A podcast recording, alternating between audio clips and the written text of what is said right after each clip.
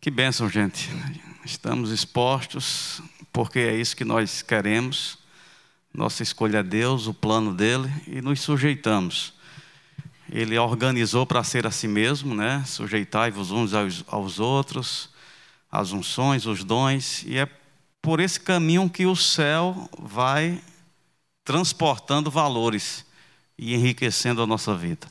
A Bíblia, a Bíblia fala de uma riqueza que não é dinheiro, a riqueza da forte convicção. E é a que nós devemos perseguir. Se a gente adquirir essa, eu digo, todo o resto, de, na ordem certa, vai vir. Diga comigo, a riqueza da forte convicção. Amém. Então eu tenho ainda dois metros de corrimão para colocar, para a gente concluir. Amém. É, é precioso, né? Os dons são necessários.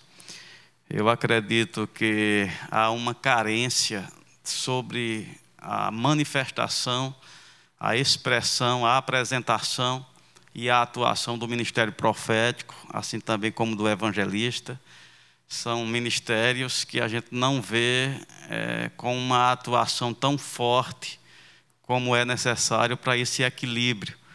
O ministério pastoral, eu acredito que está bem ativo, né? O apostólico a gente vê também, o mestre a gente vê também, mas o profético e o evangelístico a gente precisa mesmo é, criar ambientes para que o testemunho, né, comece a a trazer motivação e expectativa e pessoas se apresentem com ousadia para poder responder ao Senhor. Se alguém aspira ao episcopado, excelente obra almeja. E não, não diga que é uma desgraça ser chamado por Deus. Se você é chamado do ministério profético, há uma graça. Amém? Deus coloca a, a estrutura para aquilo. Você só sofre se você for negligente. Às vezes a gente olha, né, e tem pessoas que se deixa levar pelo roteiro de vida de Elias. Né? Elias, um profeta extraordinário, poderoso, ungido, mas com fragilidades na personalidade, que fez com que ele vivesse esses altos e baixos, ao ponto que ele não completou tudo que Deus tinha para ele fazer. Deus tinha dado, antes de você ir, você vai fazer isso, você vai fazer isso, você vai fazer isso. Ele não completou aquela lista. Aí tem pessoas que começam, eita, eu tô, eu tô correndo aqui como Elias, eu tô na caverna como Elias. Não, quando ele estava se lamentando, Deus disse tem outros sete mil e parece não seguir o mesmo roteiro de Elias. Então nem todo profeta tem que ter a mesma história no que diz respeito aos atos e baixos. Tem profetas que sofrem mais por causa da sua falta de estrutura. É por isso que a gente está ministrando para que você desenvolva a estrutura e você possa sofrer as pressões desse ministério, que eu digo é um pouco, pouco árduo mesmo. Mas a, a estrutura que Deus colocou, né? Cada carro feito para determinados ambientes, um carro de passeio, hoje se você tocar assim com a mão, mas eu te digo, um trator, amém? esses veículos que é feito para remover coisas, eu te digo, pode bater nele à vontade. Ele foi criado com uma estrutura para suportar o tipo de pressão. Então o profeta precisa ter mesmo essa estrutura bem forte, amém? Tem coisas de profeta que eu fico achando interessante. E como não sou profeta, eu não teria coragem de fazer aquilo.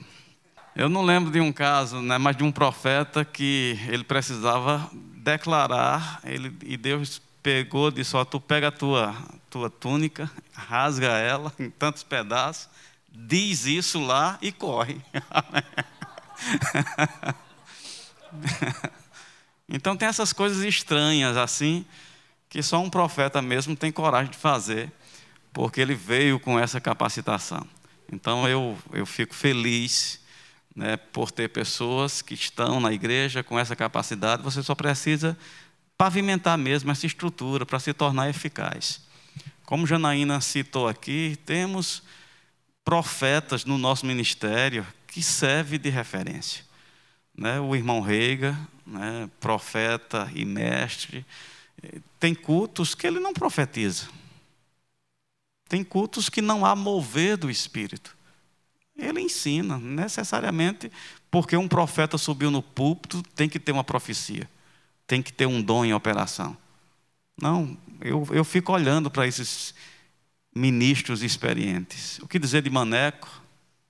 O que dizer de Simon? Você está comigo? Profetas precisos, ativos, mas com um, um equilíbrio né, que torna as coisas, o seu reconhecimento, a segurança. Como pastor, e é a minha função aqui, né, testemunhar esse lado, é inseguro você entregar o microfone para um profeta imaturo. Amém? Porque dentro da imaturidade dele, ele pode causar muito dano, porque é aquele negócio do cano. Por mais que tenha algo de Deus lá, o profeta pode engrossar a coisa. Eu vejo esses, esses profetas experientes mais simples. E é fácil né, você descansar na maturidade. Pastor, eu tenho uma palavra. Nem pergunto, só passo. Uma dica para você que está começando: cuidado, irmãos, porque, como pastor, a minha dificuldade não era nem a palavra que o Senhor dava, eram os complementos que o profeta dava. Amém? Porque às vezes ele passa cinco minutos se justificando porque veio. É, não sei nem por que estou aqui, Deus podia usar outra pessoa e justifica cinco minutos. Amém?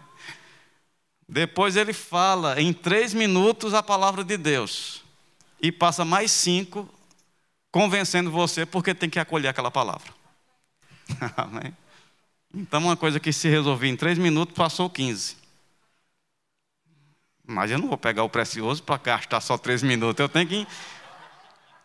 É isso que tem desgastado a confiança. Amém? Porque se tivesse essa simplicidade, e os profetas maduros agem assim. Ele não tem que dar uma introdução nem um fechamento. Ele só precisa comunicar a mensagem.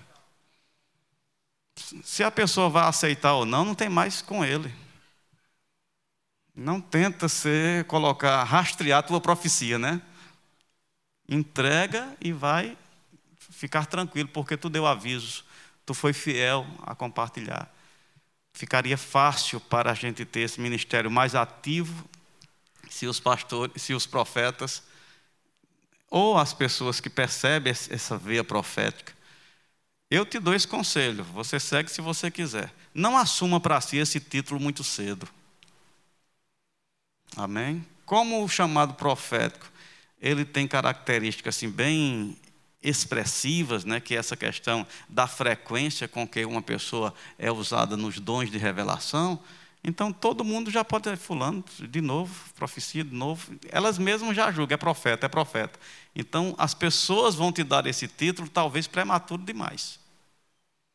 Então, mesmo que alguém te dê, não fica usando dele, porque, como eu falei aqui, os, os dons ministeriais não podem ser entregues a uma pessoa neófita, porque vai incorrer na condenação do diabo, ou seja, vai se ensoberbecer, vai mudar o estado original do coração, vai mudar a natureza da consagração.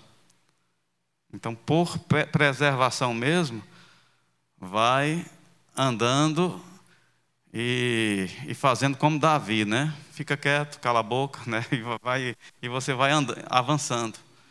Mas eu quero finalizar, né, tocando alguns pontos. Queria que você fosse para Segunda Reis.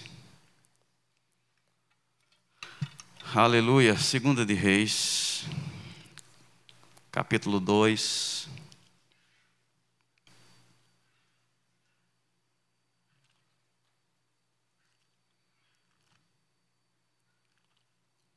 Estão comigo? Aleluia. Temos algumas coisas aqui que eu queria te apresentar.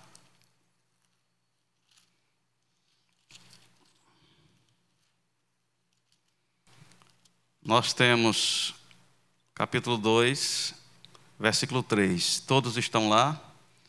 Então os discípulos dos profetas que estavam em Betel saíram ao encontro de Eliseu e lhes disseram: Sabes que o, o Senhor hoje tomará o teu Senhor, elevando-o por sobre a tua cabeça? Respondeu ele: Também eu o sei. Calai-vos. Estão comigo? Aquela percepção que os profetas, os discípulos de profetas, tiveram, era verdadeira? Era original? Era para ser propagada?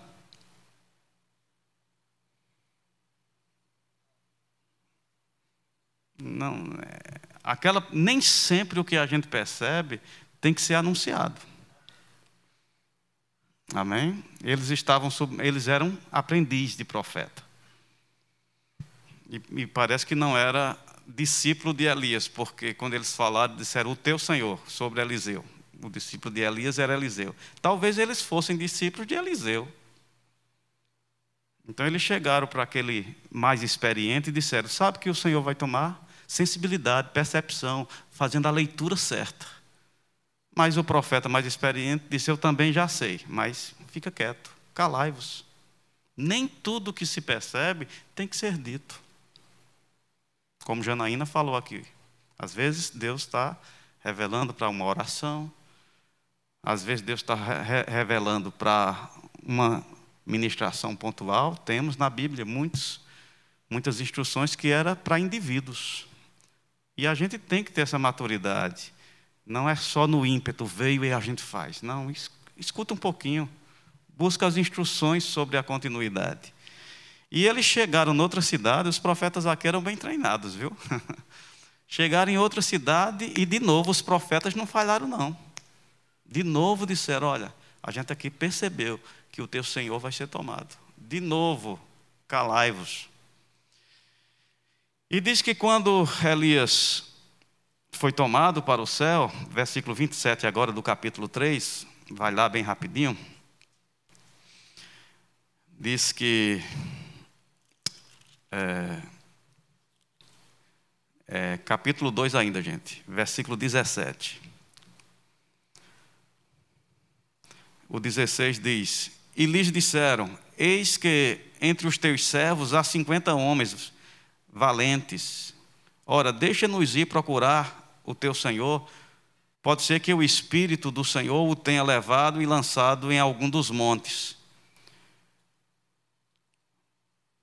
Porém, ele respondeu: Não os envieis.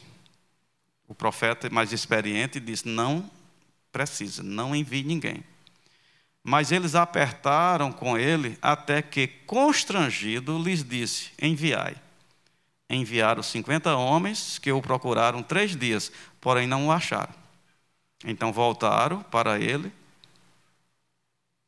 pois permaneceram em Jericó, e ele disse: Não vos disse que não fosse? Então, mesmo esses profetas tendo essa sensibilidade, nesse outro ponto eles falharam nas conclusões que tiveram. Você percebe como se precisa ter cuidado?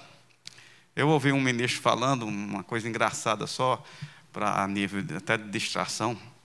Ele disse que vinha uma família no carro, dirigindo, e um, um menino, né, uma criança, um adolescente, disse: Pai, diminua a velocidade, depois da, da curva tem uma pedra. O pai diminuiu a velocidade, quando terminou de fazer a curva, uma pedra mesmo na pista. Eles ficaram maravilhados, filho, Deus lhe usou agora. Ele disse: Deus falou mais alguma coisa? Ele disse: Falou, quando chegar na cidade é para entrar no McDonald's.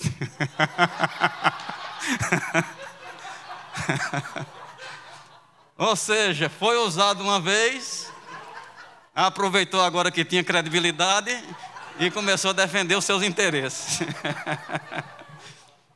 Você está comigo? É mais ou menos o que esse grupo fez aqui. Alta sensibilidade, ó, percebemos, teu Senhor vai ser tomado. E agora, quando se deparou, não, a gente já tem autoridade para. A gente está percebendo que a gente vai achar. Não vão, não vai dar. Não, a gente vai achar. Então, cuidado para que você não engrosse ao ponto que não fique mais debaixo de orientação. Deus nunca vai mexer em submissão. Submissão é admirável aos olhos de Deus. Então, os ministros mais novos se sujeitam aos mais velhos. É dessa forma que vem o equilíbrio, amém? Outro ponto que eu queria chamar a tua atenção, Janaína já tocou, mas só abordando com alguns detalhes, é, Números 22, versículo 7.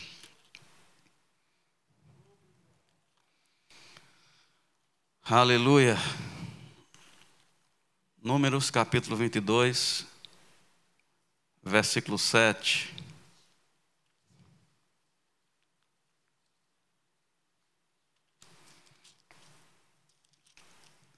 A gente tem aquela questão de Balaão.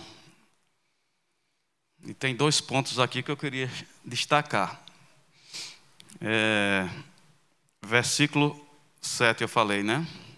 Diz assim: Então foram, então foram-se os anciãos dos Moabitas e os anciãos dos Midianitas, levando consigo o preço do encantamento. Diga comigo o preço do encantamento. Chegaram a Balaão e lhe referiram as palavras de Balaque, que era o rei. Balaão lhes disse: Ficai aqui esta noite e vos trarei resposta, como o Senhor vem falar. Você percebe que pela chegada já era para ter tido um, uma rejeição. Porque eles chegaram lá trazendo um valor para que eles pudessem, para que ele pudesse dar resposta já tem uma coisa errada aqui.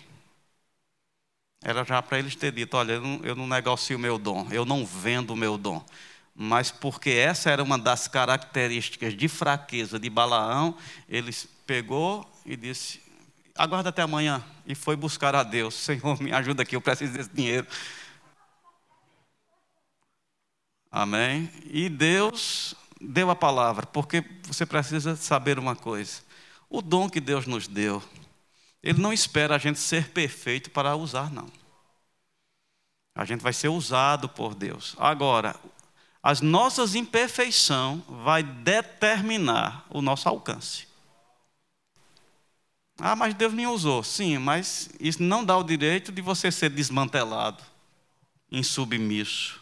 Se você não for reverente ao que Deus te deu, eu te digo, vai encurtar vai mudar a rota. Então não é porque Deus te usou que é um selo de aprovação sobre a tua pessoa. Amém? Às vezes as pessoas elas, elas fazem algo errado, aí vem para a igreja, Deus usa, ela diz, graças a Deus, eu pensei que era tão grave, nem foi tão grave. Porque olha aí, Deus está aprovando. Não, é o dom. Amém? É a unção. Agora, se você insistir nesse caminho, um dia vai gritar: os filisteus vêm sobre ti, Sansão. E não vai ter mais nada lá. Você está comigo? Então, às vezes as pessoas vão engrossando uma vida errada porque diz, mas Deus continua me usando. Deus usou pessoas como Moisés, no sentido aqui que Janaína falou. Ele não estava, ele não acertou naquele momento, mas o poder operou através dele. O povo foi assistido através do ministério dele. Agora, ele mesmo encurtou a sua vida. Estão comigo? Então, nós temos aqui Balaão aceitando o prêmio. Aí você depois vê a conversa dele, mas diz: Mas na conversa aparenta que Balaão é consagrado. Né? E eu mesmo pensava assim: depois não foi Deus que disse, vai com eles? Então parece que é Deus que está com duas palavras. Eu ouvi um ministro dizer uma coisa. Ele disse: quando Deus lhe corrige em algo e você fica obstinado ainda a continuar naquela direção, Deus libera. Então aquela liberação não era o plano que Deus tinha, mas porque você não vai retroceder, Deus libera. Então você percebe que a continuidade não deu certo. Como Deus manda ir e depois manda uma jumenta de uma forma sobrenatural dá um comando diferente? É porque ele já estava fechado, né? ele queria aquilo, ele já tinha planejado aquilo, ele já estava determinado naquilo, não tinha parada. E não foi bem sucedido, ele não está entre os profetas recomendados. Amém? Ele não é um exemplo de profeta. Na verdade, ele é tido como um exemplo a não ser seguido. O Novo Testamento apresenta assim. Então, quando ficamos obstinados em uma direção, parece que Deus está liberando. É porque Ele não vai dominar você. Estão comigo? Outro, outro ponto que eu queria, é, para a gente ir concluindo, é sobre 1 Coríntios 14 essa questão da ordem, né, do culto. E graças a Deus que a Bíblia diz que pode ter ordem. Amém. Aleluia. Como eu falei, eu vim de um ambiente, gente, que não havia muito ensino sobre as coisas do Espírito. É, normalmente, nem sobre batismo com o Espírito Santo se ensinava. A regra era essa: se você for batizado, você vai entender. Né? Se você receber, você sabe. Amém? Era assim a regra. Então você ficava solto, sem um ensino. E o ensino era contrário. Cuidado para não falar a língua da carne. Amém? Então ficava um estreito muito grande, né? Então, para ser do Espírito mesmo, tinha que ser quase uma bomba. Amém? Se fosse falar línguas assim sem emoção, é da carne. Estou sentindo essa língua é da carne, porque não tem emoção. Você está comigo?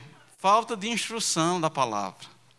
Então as pessoas aprenderam para poder atestar que é do Espírito, tem que ter uma extravagância, muda a personalidade. Né? As pessoas passam a ter o Espírito. Mas se for uma palavra falando assim, não, é da carne. Eu não sei se aqui tinha essa coisa, lá tinha. Era muito forte. Então, em razão disso, parece que as coisas do Espírito não têm ordem. Tentar colocar ordem nas coisas do Espírito é apagar o fogo, é ser carnal. Mas graças a Deus que está na Bíblia. Ordem no culto. Não é todo mundo falando ao mesmo tempo. Amém?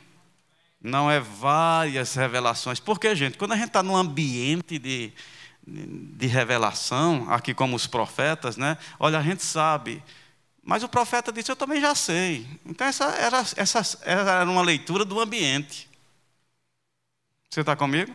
É como está todo mundo no grupo da igreja do WhatsApp e alguém coloca uma informação. Ei, pastor, o pastor vai dizer, eu já sei. Isso é uma informação comum. O fato de todo mundo saber, todo mundo tem que falar. Não tem coisas que estão tá no ambiente profético. E quem tiver sensível percebe. O problema é que na nossa imaturidade, por perceber, a gente quer falar. A gente já teve cultos de conferência que começava um ambiente né, profético e se levantava um e falava, Deus está falando comigo, outro, ah, falando comigo isso. Outro já estava na fila lá, pastor também. E passou uma hora Amém? Pastor Bando, no culto da noite, já tinha a pregação dele organizada. Ele disse: não está fora de ordem. A Bíblia diz: fale dois ou três, basta, é suficiente. Mas se deixar na sensibilidade das pessoas, todo mundo acha importante que aquilo que ele percebeu tem que ser falado. Mas a Bíblia diz dois ou três. E os outros julguem. Então não tem que ser essa coisa fora de ordem. Não, quanto mais fora de ordem, mais era o Espírito. Amém? Meu irmão não ficou cadeira no lugar, foi tudo para o ar. Então era do Espírito mesmo. Amém? Quanto mais fora de ordem, mais do Espírito. Não, isso não tem que ser assim. Ordem no culto. Amém? Fala em, em línguas, interprete. Se não interprete, fique calado. Mas não é bênção, não, pastor. Tá, o pregador está pregando e outro está falando em língua mais alta. Não, atrapalha, porque o propósito é, é entender. E Paulo diz que do que adianta falar em línguas e ninguém entender? Não é melhor falar uma palavra que as pessoas compreendam? No culto, na hora da ministração? Ordem no culto. Graças a Deus, parece ser carnal isso, mas está na Bíblia. Fale em línguas. Se não há quem interprete, fique calado no sentido de ser uma voz alta. Fale consigo mesmo. Edifique a você mesmo. Agora, se há uma, uma inspiração para falar, o espírito do profeta está sujeito a quem? Ao profeta. Amém? Graças a Deus. Não, porque eu não pude controlar, pastor. Pode. Você pode não ter maturidade. Não estou dizendo que você é mal intencionado. Você não pode não ter o conhecimento. Mas aquele impulso, aquele fogo, aquele fervor está debaixo da tua administração. Amém? Não é uma possessão. Amém? É uma inspiração. E se alguém está pregando, dá para esperar. Passar aquele momento, senão não vai aproveitar bem. Outra coisa que o pastor Band falava, ele diz: olha, quando tiver alguém orando em línguas interpretando, não é o momento de todo mundo estar maravilhado, glória a Deus, aleluia, porque senão o objetivo não se cumpre. Se tem alguém falando em línguas e interpretando, nesse momento é para estar todo mundo calado para poder ouvir as instruções. Porque o bom da profecia não é dizer alguém foi usado hoje, é saber o que ele disse. Amém? Não é só ficar feliz, não. Deus moveu. Hoje teve um, alguém que falou em profecia, mas disse o quê? Meu irmão, foi tanto fogo que eu nem ouvi. Amém. Então, o pastor Bando, ele, ele, corrigia, ele falava: quando tiver alguém profetizando, não é para estar tá dando glória a Deus nesse momento. Esse é o momento de aquietar para poder ouvir. Agora, quando ele terminar de dar a mensagem, aí você pode expressar gratidão e glória a Deus. Você está aprendendo alguma coisa? Então ele fala: se alguém profetizar, que seja dois ou três. Depois, os profetas, mostrando a diferença que tanto pode ter a profecia, que pode qualquer um profetizar, e eu quero usar esses últimos minutos para despertar mesmo a responsabilidade da gente sobre essa questão da sensibilidade espiritual. Abre comigo lá em Colossenses capítulo 4, 4, 2. Aleluia. Diz: perseverai na oração, vigiando. Tem outras versões que diz velando com ações de graças. Isso fala na expectativa. A gente tem relaxado nessa questão das coisas do espírito, porque a gente diz assim: isso é coisa de profeta. E parece que os demais não têm acesso ou necessidade de ser sensível às coisas do Espírito. Pelo contrário, a Bíblia diz que os filhos de Deus maduros são guiados pelo Espírito. Amém? Que o Espírito testifica com o nosso Espírito. Então, esse relacionamento com o Espírito Santo não é coisa de profeta. Isso é para todo crente, porque todos podem profetizar. Todos podem falar em outras línguas e interpretar. Todos, a Bíblia diz. Amém? No caso dos profetas, existe, é um ministério. Então é uma atuação mais pontual, com um objetivo mais abrangente. É uma atuação ministerial. Mas isso não diz que os demais não podem ter é, desse dom em operação. Eu posso, eu posso dizer assim: toda pessoa no corpo de Cristo pode ter porções dos dons ministeriais.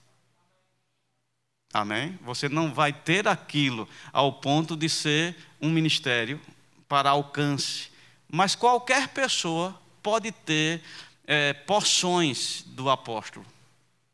Qualquer pessoa pode ter porções do pastoreio, de cuidar de pessoas, de ter responsabilidade.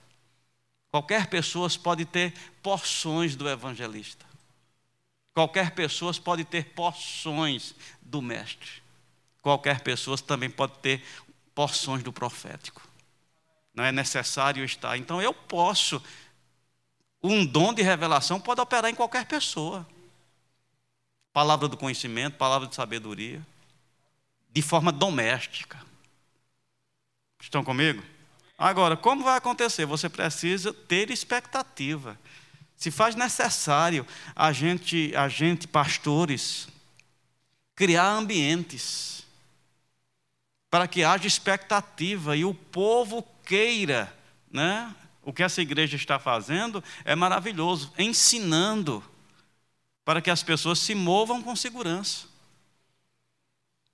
Mas tem que ter essa expectativa, velando, mas se a gente chega e a gente fica totalmente alheio a, essa regra da sensibilidade, da percepção, a Bíblia diz: vós que desejais os dons, tem que desejar. Procurar e progredir. O que fala em línguas, ore para que possa interpretar. O que quer dizer que uma pessoa que deseja os dons e ela já recebeu o batismo e ela fala em outras línguas? O que indica que ela está desejando? Se ora em línguas, ore. Se ora em línguas, ore. O que quer dizer isso? Tem muitas pessoas que são batizadas no Espírito Santo, elas têm a entrada para orar em outras línguas, mas se perguntar para ela, você está orando em línguas? Não, hoje não orei não. Essa semana. É, ainda não. Estou esperando o culto de domingo. Amém. Não, você não deseja as coisas do Espírito. Se você deseja, você vela nas portas com expectativa. Amém. Já viu aqueles eventos, grandes eventos que traz ídolos para as pessoas que eles fazem aquela fila lá e ficam esperando a porta abrir? Aquilo é velando as portas. Amém? Leva uma esteirinha, dorme ali mesmo, velando as portas. É assim que a gente faz com os dons? Nada, eu estou comendo meu sanduíche aqui, daqui a pouco eu entro. não está velando, não. Tu vai ter algumas visões, mas não é do Espírito. Amém? Velando com expectativa, todo crente precisa. Se deseja os dons, ore então, uma pessoa que quer progredir, ela começa do ponto que ela já está. Qual é o ponto que ela já tem? Línguas. Então, ela vai ser fiel em, em orar em outras línguas. Ela vai ter tempos de oração em outras línguas. Ela vai se consagrar em um período, Senhor. É, esse, essa é a ponta né, da corda, essa é a entrada. Eu já tenho a, a entrada. E você começa pelo que já está no teu domínio. Então você ora. Agora, uma pessoa que insiste em ser fiel naquilo que recebeu, orando em outras línguas, eu te digo, ela não vai demorar muito. Ela vai ser levantada numa capacidade de interpretar as línguas. E se ela for fiel e continuar perseguindo, o próximo ponto é profecia. Ela vai ser levantada numa sensibilidade e profecia vai ser comum no dia a dia dela. E se ela continuar fiel, os dons de revelação. Eu fui educado assim. Fechar a Bíblia é um bom sinal. Eu fui educado assim. As pessoas diziam: fosse batizado no Espírito Santo? Fui. Já recebesse algum dom? Aí pessoas dizem: eu tenho, Deus me usa em dois dons. Eita, glória a Deus. Então Deus te deu dois dons. Tem quantos dons? Deus te deu quantos dons? Não, eu, eu entendo hoje assim batizado no Espírito, quer dizer estar assistido por tudo que o Espírito carrega. Quem está batizado está mergulhado nos nove dons. E o Espírito Santo levanta o que for necessário. Mas para isso ele precisa te encontrar capaz. Então, se você não é fiel em falar em outras línguas, dificilmente você vai ser usado nos dons de poder. Agora, se você deseja os dons ao ponto de o que tem na minha mão? Línguas. Então você é fiel nas línguas. Você vai tocar em interpretação. Se você ora em línguas e interpreta, você vai tocar em profecia. Você está comigo? E se você é fiel nesse primeiro bloco, eu digo com certeza você está habilitado para ser usado nos dons de revelação e nos dons de poder, mesmo não sendo profeta nem evangelista. Em porções pequenas. Mas a gente descansa, não, os dons de poder é só no evangelista, eu só preciso comer pipoca e assistir o culto, né? Não, velando, desejando. Amém? E se isso vale para o geral, o que dizer do que percebe uma aptidão para o profeta? Gera em você uma responsabilidade, porque essa base vai ser necessária para a tua atuação ministerial. Amém? Glória a Deus. E botando o ponto, que caiu aqui, eu apanhei agora. A gente tem, eu carrego essa responsabilidade, estou procurando corrigir. A Bíblia diz assim, é, a Bíblia, Jesus demonstrou assim, ele disse: Eu não falo nada, senão o que eu ouço o Pai falar e eu não faço nada senão o que eu vejo o Pai fazer. Então eu falava na oportunidade que a gente teve em outro momento que eu eu dou testemunho da percepção que eu tenho de falar por inspiração. Amém? As falas, as ministrações, eu percebo essa assistência do Espírito. Amém? Não falo nada, senão o que eu ouço o Pai falar. Ou seja, só ministro porque uma assistência vem e eu falo. Mas eu percebo como ministro, eu tenho encerrado as reuniões sem atentar a fazer o que eu vejo o Pai fazer. Então a gente não tem, a gente tem usado disso, mas isso é uma demonstração da nossa infância nós, ministros, precisamos estar também sensível. Não só ao que foi inspirado a falar, mas você precisa ter também, Senhor, e fazer é o quê? E procurar no, ficar velando. Fazer é o quê? E não encerrar o culto sem dar a oportunidade. Tem alguma coisa para fazer?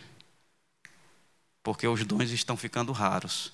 Porque a gente só tem surfado na onda da inspiração para falar, mas a gente não tem entendido que o Espírito tem algo também que ele quer inspirar a fazer. E vai ser batizado nesse ambiente que vai fazer com que a gente ative as manifestações do Espírito nos dons. Amém?